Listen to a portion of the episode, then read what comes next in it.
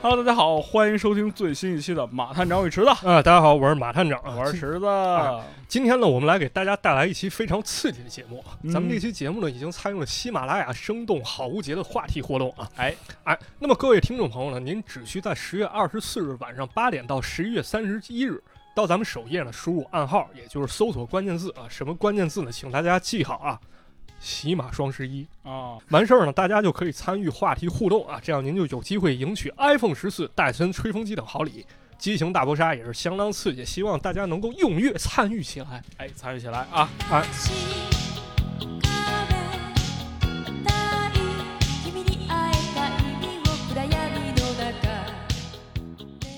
那么说到刺激呢，我们今天的故事呢，也是一个非常非常刺激的话题啊。哎，什么刺激的话题呢？就是元宇宙吧，啊，没错，是元宇宙啊，元宇宙这个词儿确实挺刺激的是啊，很激。刺激的啊。当然，这个现在呢，元宇宙时代还没到呢，我们对元宇宙的技术概念可能也了解的不是那么详尽啊。嗯，但是很多朋友呢，还是爱聊爱畅想啊，像池子这种呢，心里充满了无限的甜蜜，又不太方便说的幻想，这是肯定的啊，我这跟元宇宙有什么关系？我这你自己心里清楚啊。但是呢，根据我个人一些在群聊当中的观察呢，我发现这个话题一旦开聊了，就会产生不同的意见啊。哎，确实是大家对于这个元宇宙的态度啊，这很大的不同啊。嗯、很多人这个抱有这种，比如说一方面是觉得好像很很担忧，好像觉得哎未来就是前前途无期的感觉。没错另一方面又特别的憧憬，觉得未来啊无限可能，就是真的是很奇怪啊。啊，其实这就是科技乐观主义和科技悲观主义的一种分歧啊。嗯啊，比如有的朋友一一提到元宇宙，肯定会想到一电影啊，是吧？啊，就是前些年这个斯皮尔胳膊是吧？斯皮尔伯格伯格，导了一个电影儿叫《头号玩家》，是吧？哎，当然也会有很多人认为呢，这元宇宙最终形态呢，应该就是《头号玩家》那样了。对，但实际上这个元宇宙这个概念是从一本小说来的，哎嗯叫做这个《雪崩》啊，啊，大家可以去看一看。这本小说其实非常的朋克，对，就它其实是这个赛博朋克的一个类型吧。嗯，然后里面就涉及到这个宇所谓的元宇宙这个概念啊。当然了，我们觉得我我是觉得就是说，就是元宇宙本身这个事情，它就是一个人们提出的概念。哎，事实上来讲，未来是不可能往一个人类已经就是想象出来的概念上去发展的。对。嗯，但是呢，咱们可以去想象一下啊，尤其是在这《头号玩家》里面，这故事里面展现了一个丰富多彩绿洲，是吧？对哎，大家可以沉浸在一个虚拟世界当中对一去个寻找宝藏，是吧？大游戏嘛，啊，打嗯打游戏是不是？对，你乍一看这世界简直无敌了啊嗯！但是也有朋友解读这电影内核啊，他发现了虚拟世世界的一丝担忧，什么担忧？啊就是当人们过度于沉迷真实的，当人们过度沉迷于过于真实的虚拟世界的时候，那么可能会忽略现实生活的意义。确实有这种就是说法啊，大家也现在一直觉得，比如说我们沉迷短视频或者沉迷手机，可能就是因为跟这个以后会沉迷元宇宙这种感觉是一样的。啊、对，那最后会不会发展成科技发达但是精神荒芜的这么一片盐碱地呢？嗯啊，，这也是很多人对于元宇宙产生的担忧之一啊。对这样担忧其实有些道理啊，但是我也想在一定限度上保留意见啊。因为啥呢？因为就像池子刚才说了一样，因为全面元宇宙显然还没到来，是吧？对就我个人而言呢，我也没有办法用我当前的认知去评价未来的事物。对，而且很多专家也预言嘛，就是这种所谓的我们就是想象或者是意识当中有概念的这个元宇宙啊，可能在十年或者二十年之内都是很难够到来的。对，那啊这种感觉是不是像二零一二年我让我奶奶评价一下智能手机一样，嗯、对，是不是？ 就是不过如此呢，咱们也可以开一脑洞啊，去幻想或者憧憬一下未来啊。嗯，特别是最近我读了一个短篇小说啊，哦，这小说呢，给了我一个一闪而过的念头，什么呢？呢？最后拯救这世界的，可能真的是元宇宙。何从这个这这此话从此何而话来啊怎讲呢？点解呢？是吧？对呀啊那么我们现在呢，就来说说这故事啊。当然，我之前的观点并不重要啊，重要的是让大家能开一脑洞啊，享受一下天马行空又不用对它负责的一个感觉，是吧？带给我们的快乐啊。对，不用负责的感觉都是很好的。对，是不主动、不拒绝、不负责，是吧？那是啊这那就是是我 们的这个小说的宗旨，是吧？我们讲这故事宗旨啊。那么这个短篇小说呢，名字叫做《A 哎 Sound of Thunder》，哎，这是翻译成中文应该是什么呢？一声惊雷。一声惊雷。啊哎，，那么这个著名的小说作者呢，就是著名的雷布雷德伯里。嗯，哎，而小说的创作时间呢，是一九五二年，也就是距今刚好七十多我年真。是七十年了啊嗯是值得一说的是呢，这个短篇小说里呢，其实还有一个我们耳熟能详一梗啊，这个哎咱们放到后面来解读。好的，那么话不多说了，我们先来给大家讲讲这则故事啊。刚才呢，咱们提到了《头号玩家》啊，这《头号玩家》的故事设定你还记得是哪一年吗？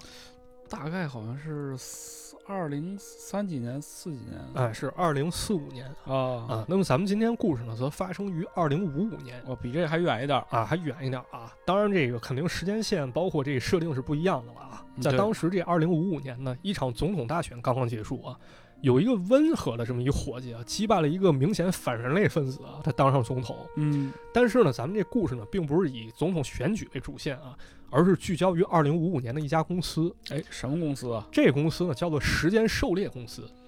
哇，这这听着挺有意思啊，啊这名字。它有这么一个 slogan 啊，有一标语说：“我们可以到过去任何时代狩猎，您说出想打的猎物，我们带您去猎杀。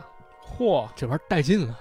这是有点带劲啊！啊，这玩意这是儿回去能杀猛犸象是吧？这可以，玩意没没问题，没问题。嗯果然呢，就有一个叫艾克斯的一个男人呢，被这条标语吸引了啊。 ，X 啊，啊，他来到这时间狩猎公司，当场签了一张一万美金支票，说我要爽爽，啊！但很显然了，这 X 呢对所谓的时间狩猎也是一无所知啊。嗯，他问了公司职员一问题，半开玩笑了说：“我能活着回来吗不能啊，？”嘿嘿，这职员强调了说：“我们除了能保证你能够猎杀恐龙，其他我们一概都不保证，确实是听起来有点危险啊。是吧？这你要对自己负责，是吧？”职员又说了：“说到了那个时代，你必须跟随我们的向导，你不能擅自行动。”否则你会面临着高额罚款，还有被政府起诉的危险。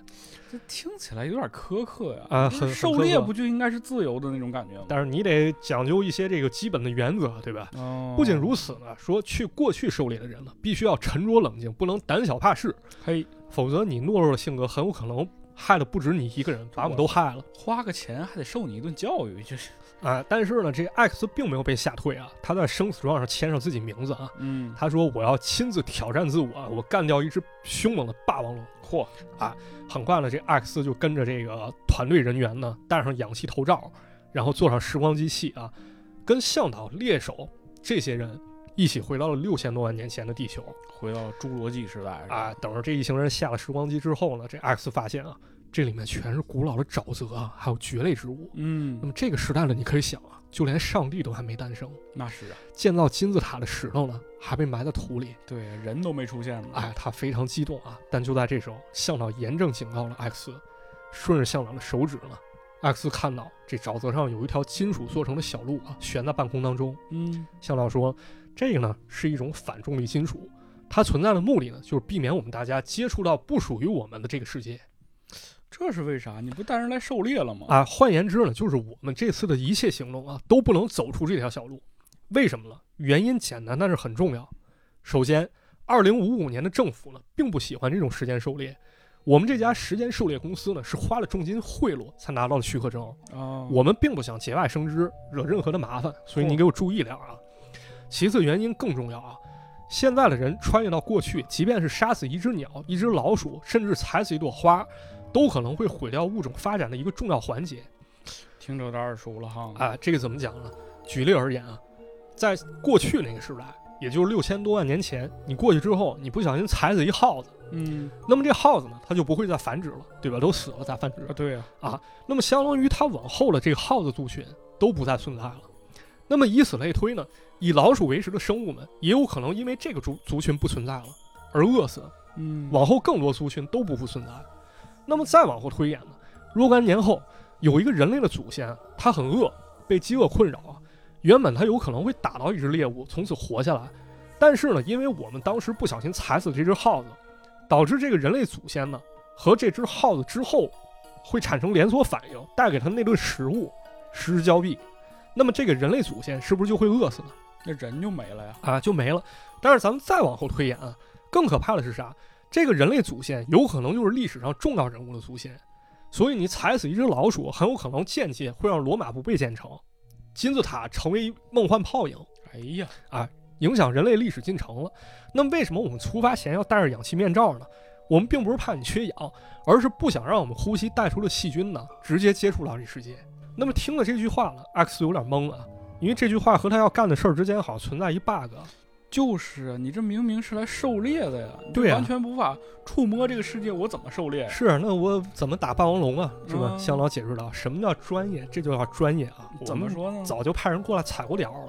比如呢，我们这同事啊，事先先来这儿暗中观察，看看哪个霸王龙它会出意外横死。哦啊像今天呢，我们同事就发现了一只霸王龙啊，它被倒下的树干活活砸死了。所以说呢，按照逻辑来说，这只霸王龙是不会繁衍，它也没有未来，对不对？嗯，那么我们踩好点儿呢，给这只霸王龙做好标记。你回到过去啊，换一种方式把这霸王龙干死，相当于你对未来是不是没有影响？但是这不就缺少了狩猎的乐趣了吗？换一种方式把霸王龙干死，相当于它原本要被树枝树干给砸死，啊，对吧？这回咱们回来，咱们不让它被树干砸就是死，在被砸死之前，我先用对猎枪把它咱干用死枪给它干死哦啊，它不同样是死了，而且它也不会有后代，相当于不会有影响，对不就对？相当于是它本身就不会有未来的一个东西，我现在就提前把它的未来给它解决掉。，对，说白了就是它本来就该死，我让它换种死法，我给它干死。明白了。啊，明白了吧？那么 OK 了，家人们，咱们现在去打霸王龙啊。那么根据之前的观测啊，这霸王龙马上就要出现了。到时候啊，我们这个小队啊，根据向导的号令，大家依次开枪，然后把这霸王龙弄死了。嚯，还集火！啊，就在这个时候，小说用了文章的标题啊，“一声惊雷”来形容当下的场景。不远的浓雾当中呢，突然出现了一个硕大的身影，嗯，他皮肤厚实，口中尖牙密布，仿佛咬碎人类啊，就像捏死一只苍蝇那么简单。这就是这次旅行的猎物——霸王龙。但是呢，就在众人准备就绪，狩猎一触即发的时候，咱们的主角呢，艾克斯突然怂了，他突然发现了自己手中的枪呢，就好像一个滋水枪一样。那滋水枪，他不觉开始退缩，浑身颤抖了起来。而一旁的向导呢，看出了他的胆怯啊，急忙喊道：“你现在赶紧躲到时间机器里，我们退你一半的费用嗯啊！你不要掺和了。”但是此时呢，对面的霸王龙听见了呼喊声啊，突然飞速冲着一行人冲了过来。向导赶紧带人举枪射击啊，但是这个时候呢，艾克斯却下意识仓皇逃路啊，不知不觉踩进了后置苔藓当中。 哎，完了，等到霸王龙轰然倒下，向导才发现了这些，他咒骂着 X 啊！突然，一棵大树重重倒下，压在了霸王龙尸体上。这个时候呢，向导心情已经非常糟糕了，因为 X 临阵脱逃的行为啊不不仅是自乱阵脚，差点把大伙儿都害死，而且他没有按照既定路线走在悬浮金属上，而是踩在了苔苔藓丛中。这种行为呢，一旦被发现啊，那么时间狩猎公司有可能会面临政府高额的罚款。嗯，于是呢，向导命令 X，你现在去把霸王龙身上弹票取出，因为我们不能让未来的事物留在不属于它的时代。对，还挺严谨。而且，如果你们要愿意的话，可以跟这霸王龙合一张影儿，但是你不能把它任何东西带回到咱们那个时代。对，不啊能，咱们要等着它啊，被微生物慢慢分解，以保证这些微生物都有饭吃嗯，啊。等到一行人乘坐时间机器呢，他们就逃离了这个可怕的时代啊。终于呢，大家回到了二零五五年。艾克斯发现了时间狩猎办公室并没有什么变化，嗯那么这一点足足以说明了，虽然艾克斯临阵脱逃了，是吧？他违反了秩序，但是这行为好像没有对当下产生任何影响。哎，对啊，但是就在须臾之间呢，艾克斯突然意识到好像有什么事儿不对，什么事儿？他下意识望见了时间狩猎公司那广告牌儿，嗯，那广告牌上的字儿跟以前大不相同，比如 time 这个词的拼写从 t i m e 变成了 t y m e，哎咦，这艾斯肯定做错什么了，影响到当下世界了。于是这艾斯赶紧低头看满自己布满泥土的脚底，发现上面有一只色彩斑斓的蝴蝶哎呦，尸体。啊，现在这蝴蝶已经死了，即便咱们现在再回到过去啊，把它送回去，也不能改变历史了。就在这个时候，艾斯突然想到了一个关键问题啊。嗯，我们的总统是谁？还是那个温和的伙计吗？没想到公司里一个没参与时间旅行的职员说：“哦天哪，当然不是那个可怜的家伙，我们应该庆幸我们有了一个铁腕领袖。嚯，彻底改变未来了，是”吧？啊，X 正在原地啊，他实在不敢相信自己到底做了些什么啊。就在此时，他听见这趟时间旅行的向导举起了枪，解开了保险扣。这时候，小说迎来了它的结尾啊，这一句话，也就是这故事标题《A Sound of Thunder》。一声惊雷，是吧？哎，嗯故事就这么说完了，不知道大家作何感想呢？唉，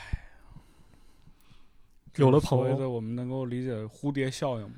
就啊是你真的杀死了一只蝴蝶，对于这个未来种种的事情都发生了改变。很大影响啊。嗯有朋友可能会说了，这小说当中有 bug 啊，但毕竟这是一个五十年代小说啊，那而且我查了查，它是刊载在当时大众兴趣杂志上的。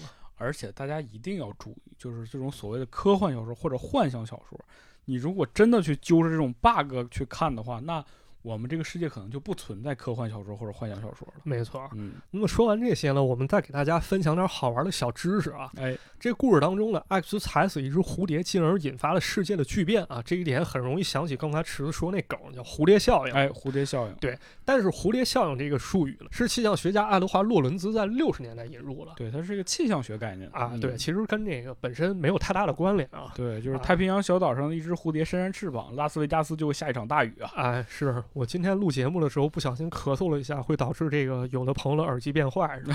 很有可能。啊，所以趁这机会赶紧整一个新的电子设备吧，是不是啊？嗯嗯嗯，是不是？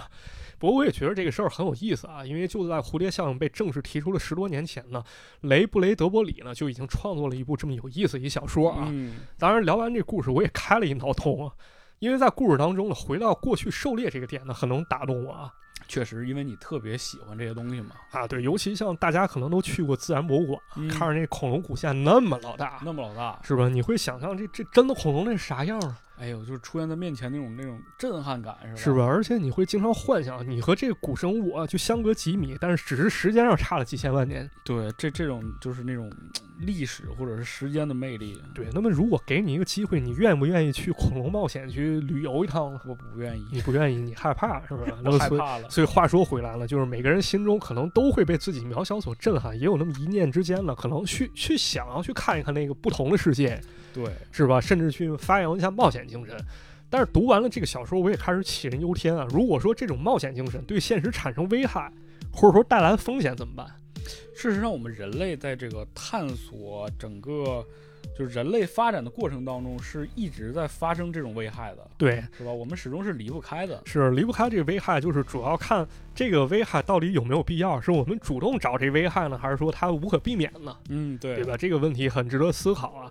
如果要是我们真的有一个元宇宙，能让我们在虚拟世界当中呢，比如让我们回到恐龙时代嗯，对。啊，又不会产生过多的危害，我觉得这一点还是真的挺好的。啊对，其实事实上，当人类在达到一定科技程度之后，它的欲望也被不断的放大嘛。哎，那我们真的需要有这样一个我们计算机概念叫做虚拟机嘛？对，就是说你把它放在一个呃虚拟的这样一个计算机当中去跑它，去去运行它，这样同时它不会对你外部就是本身的这个计算机构成一些影响，就这是一个非常安全的做法。对，嗯，我觉得还挺好了，还非常适合我们这种想去恐龙时代一探究竟的人去一去嘛。对，同时它也满足了很多人的心愿嘛。没是吧，就是不光是恐龙时代，他可能他就想见一个大明星，但是又没法去真的跟他就是面对面的去交流握手，哎那他虚拟世界里去真的体验一下，其实也是圆了他的梦啊。对，嗯没错，这一点真的很有意思啊，可能也能给我们的幻想拓宽很大的边界。